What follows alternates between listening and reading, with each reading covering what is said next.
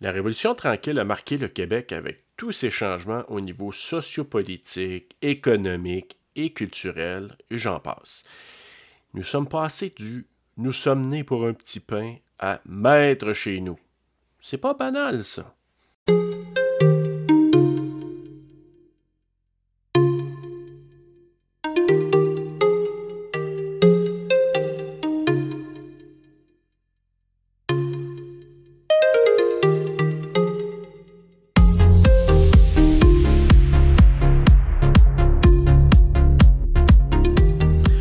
Balado auditeur et balado auditrice, bienvenue à Balado CGO. Encore une fois, Serge Lafrenière avec toi pour te parler d'un autre sujet hyper intéressant aujourd'hui. Parce que oui, dans mon intro, j'ai parlé de, du petit pain et ensuite de maître chez nous. Moi, je fais le parallèle souvent avec cette étape-là, avec ce qui s'est passé avec euh, Barack Obama en 2008 quand il a dit Yes, we can. C'est un peu ça que les Québécois se sont dit dans la période de la Révolution tranquille. Mais euh, moi, je prétends que plus on va commencer jeune à parler d'entrepreneuriat ou de développer l'esprit entrepreneurial, moi, je pense que ça va juste aider à peut-être rattraper le retard qui a été causé avec euh, ce qu'on a connu avec notre passé judéo-chrétien. Je vais en parler aujourd'hui avec deux de mes collègues qui ont participé à quelques reprises au balado, donc Pascal Guillemette et Claudia Leblanc, et aujourd'hui on va parler de l'entrepreneuriat jeunesse, donc en fait ça va s'appeler Démystifier l'entrepreneuriat jeunesse. Donc je vais les rejoindre à l'instant.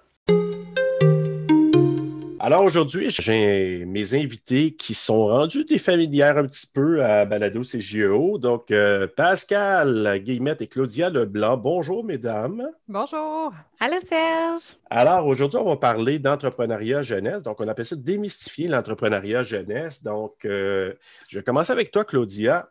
Pourquoi c'est intéressant de parler d'entrepreneuriat jeunesse dans un carrefour jeunesse-emploi?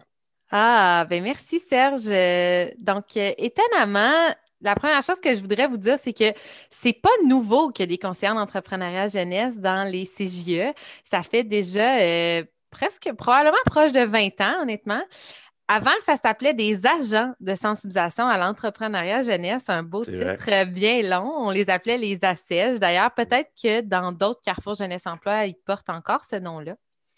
Et l'entrepreneuriat jeunesse aussi, ce qu'il faut savoir, c'est que c'est un des cinq axes euh, qui a été ciblé par le secrétariat à la jeunesse. Donc, finalement, ça découle du gouvernement.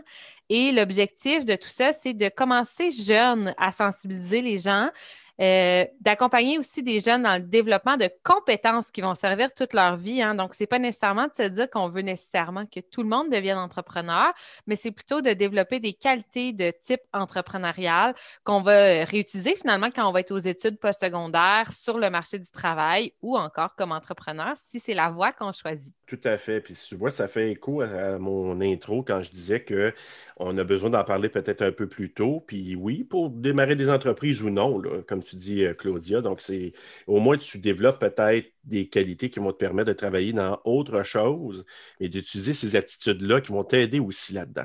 Puis je pense d'avoir cette vision-là, peut-être entrepreneuriale, ça te permet peut-être de comprendre davantage ton boss. Je dis ça comme ça. Justement, on parlait de conseiller en entrepreneuriat jeunesse. Euh, c'est quoi le travail? C'est quoi le mandat d'un conseiller ou d'une conseillère en entrepreneuriat jeunesse, Pascal? Vous allez bien comprendre que la définition d'un tel emploi est assez large. C'est vraiment la beauté de la chose. C'est un emploi qui est palpitant. Tu ne fais jamais la même chose euh, à tous les jours, euh, à chaque journée, en fait. Donc, l'idée générale, c'est vraiment d'accompagner les enseignants et les intervenants qui en font la demande, qui vont organiser des projets euh, entrepreneuriaux. On est là pour offrir euh, plusieurs choses, donc des ateliers, approfondir des sujets liés à l'entrepreneuriat que les enseignants peuvent euh, maîtriser moins au moment qui leur convient le mieux, bien entendu. On a différentes activités, que ce soit dans l'objectif de faire découvrir l'entrepreneuriat aux jeunes, de développer des aspects spécifiques d'un projet ou encore de travailler euh, le développement de l'esprit d'équipe en classe. Notre objectif, c'est vraiment d'offrir du soutien aux acteurs du milieu dans le développement de leur projet. OK. Euh, Claudia, les projets entrepreneuriaux, là, puis c'est déjà là, c'est dur à dire. Là, euh, autrefois, on parlait d'entrepreneurship, là, on dit entrepreneuriat. Alors, on parle de projets entrepreneuriaux. En tout cas, tu vas peut-être la dire mieux que moi. Mais c'est quoi au juste des projets entrepreneuriaux exactement, Claudia? C'est vrai que c'est un beau mot. Hein? Euh, même moi, euh, les premières années, là, quand, quand j'étais, ben, les premiers mois, en fait, j'avais tant besoin de réfléchir un petit peu en l'écrivant pour être certaine, euh, parce qu'il y a quand même beaucoup de lettres là-dedans. Oui. Vous à la maison. c'est vrai qu'on a l'impression que faire un projet entrepreneurial en classe, c'est de démarrer une micro-entreprise dans une école. Puis vous n'avez pas tort, en fait, d'avoir cette impression-là. Ça peut tout à fait être ça, mais la définition de projet entrepreneurial, c'est bien plus large.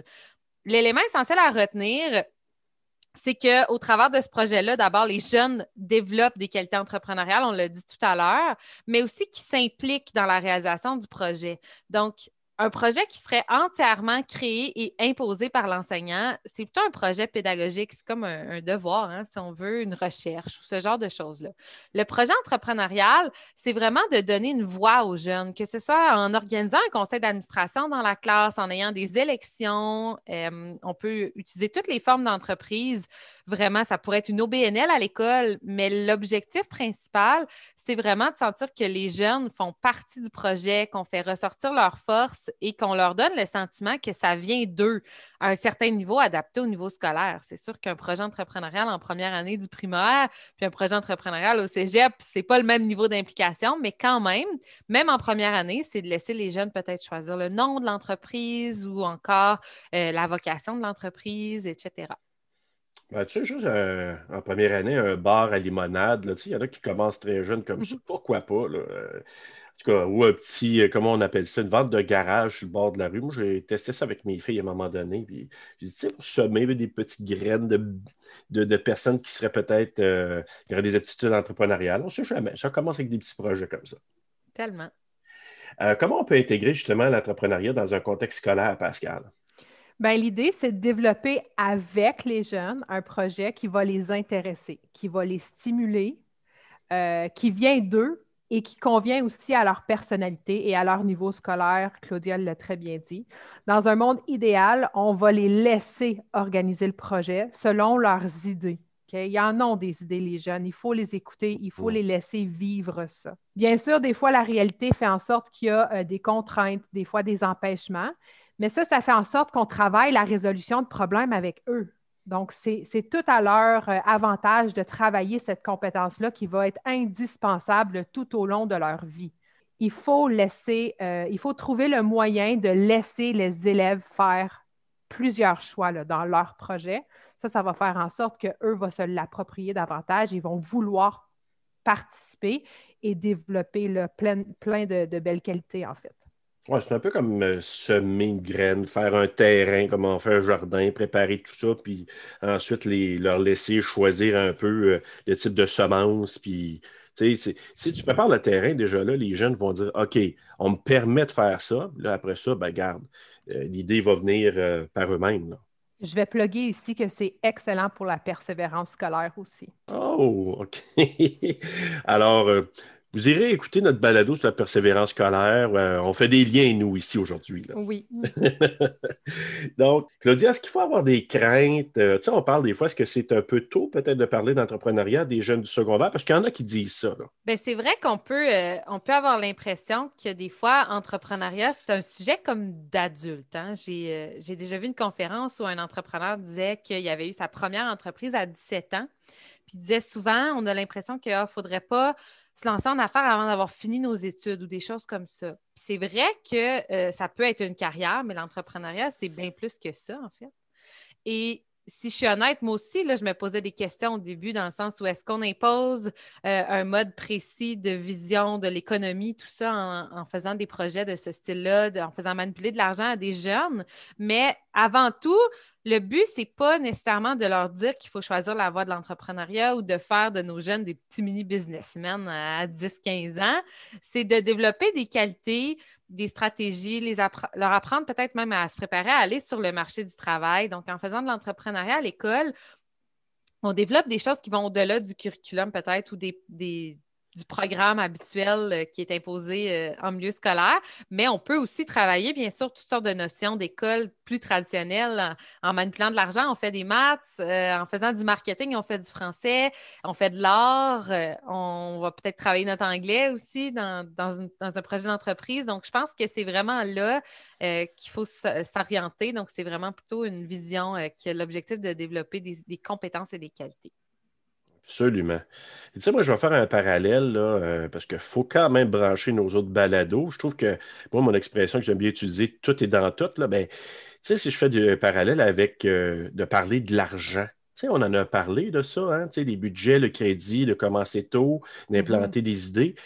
Moi, je fais le parallèle avec l'entrepreneuriat. Je trouve que c'est intimement lié. Là. Oui, absolument. Alors, vous direz, écoutez nos autres balados qui sont super bons avec Claudia et Pascal au niveau du budget et du crédit. Là, je vous dis tout de suite, ça vaut la peine. Justement, les projets d'entrepreneuriat euh, en milieu scolaire, ça peut prendre différentes formes. Est-ce que tu as des idées, Pascal, que tu peux nous, euh, nous partager? Oui, en fait, comme mentionné plus tôt, ça peut prendre vraiment un paquet de formes. On en a vu euh, beaucoup, beaucoup, beaucoup plus qu'on peut en nommer, le moi et Claudia. Ça peut être l'organisation d'un événement comme une maison hantée à l'Halloween. Ça peut être un défilé de mode. Ça peut être un événement axé sur l'environnement pour euh, célébrer la journée de la Terre ou pour toute autre journée euh, pendant l'année. Ça peut être un gala de fin d'année. Ça peut être une classe qui décide qu'ils veulent se lancer dans la confection de produits qui seront vendus ou non. Ça peut être des dons à la suite de, cette confection de produits-là. Ça peut être des sacs de collation réutilisables, des plats cuisinés, des plantes. Bien sûr, le projet 2020-2021 par excellence, la couture de couvre-visage en tissu. Ça peut être aussi un offre de services, donc des services technologiques à l'intérieur d'une école, des services de tutorat, de mentorat, du graphisme, des réparations en couture, un service de traiteur, etc. Des idées, là, nos jeunes en manquent pas. Ils sont très créatifs, puis comme on a mentionné tantôt, si ça part d'eux, ils peuvent nous amener des idées qu'on n'avait peut-être même pas pensées, puis de dire Ah, c'est bon ça. Puis au euh, travers de cette idée-là, l'enseignant, l'enseignante, avec notre aide ou sans, peut vraiment aller travailler plein de compétences et de qualités qui vont juste être positifs euh, ça va juste être positif pour euh, sa classe. Puis on sait qu'on parle du secondaire, quand ça vient d'eux, il va être beaucoup plus probablement motivé et investi. Puis ensuite, ben, on fait juste euh, travailler autour de ça avec eux. Moi, je trouve que c'est vraiment génial. justement, les enseignants, Claudia, est-ce qu'ils n'ont pas déjà l'assiette bien garnie? Est-ce que ce n'est pas d'ajouter trop de tâches dans leur assiette là, dans ce qu'ils connaissent déjà? Ben, en fait, j'espère que non. C'est sûr que ça donne peut-être ce sentiment-là aux premiers abords. S'embarquer dans un gros projet, ça peut être beaucoup de travail. Mais une chose qui est ressortie beaucoup euh, de, mon expérience, c'est que c'est peut-être difficile les premières années ou les premiers mois ou dans les débuts du projet, mais à long terme, les enseignants, ce qu'ils nous disent, c'est que ça facilite la gestion de classe, ça facilite l'autonomie des élèves aussi. Euh, des fois, quand il y a un suppléant, bien, juste le fait a le projet, les élèves ont une autonomie, ils sont capables de se lancer puis de faire des choses euh, par eux-mêmes. Puis aussi, ce que j'ajouterais, c'est qu'on est là, on est des conseillers d'entrepreneuriat jeunesse pour accompagner les profs là-dedans, puis les soutenir. Puis euh, Pascal le disait au début, on a de la flexibilité, donc euh, tout ce qu'on peut faire pour aider les profs puis leur offrir du soutien pour pas que ça devienne une tâche supplémentaire, c'est notre objectif finalement de les soutenir. nos ateliers, par exemple, ces choses-là. Puis finalement, ben, les profs le nomment quand ils ont fait des projets comme ça. Souvent, ça aide au niveau de la gestion de classe. Les élèves sont plus actifs, euh, donc ont moins tendance peut-être à déranger ou à être euh, euh, Bref, des, éléments, des, éléments, excusez-moi, mais des éléments dérangeants qui, des fois, c'est une question de, de, tu sais, on va souvent, je, vais peut-être y aller un petit peu, je vais stigmatiser, mais tu sais, on dit, ah, les gars ont besoin de bouger, puis que des fois, ils peuvent être dérangeants, puis tout ça, mais tu sais, si tu leur donnes un projet qui viennent d'eux, qui les intéressent, vont peut-être être un acteur positif dans un projet au lieu d'être un acteur dérangeant. Oui, absolument, exactement. Mais là, je ne veux, pas, je veux, pas, jeter les gars, ça peut être des filles aussi. c'est ben le, classique que, que, je partage. Donc, mais merci Claudia là-dessus. Euh, mais en terminant, euh, est-ce que vous pouvez, euh, là, si je m'adresse à vous deux, là, nous donner des exemples de projets que vous avez eu le bonheur, la chance de côtoyer ou qui vous ont particulièrement inspiré? Il y en a tellement que c'est difficile d'en choisir un seul ou deux ou trois. Donc, moi, je vais vous parler de deux projets. Euh, d'abord, il y en a un qui m'a particulièrement impressionné au niveau de l'originalité.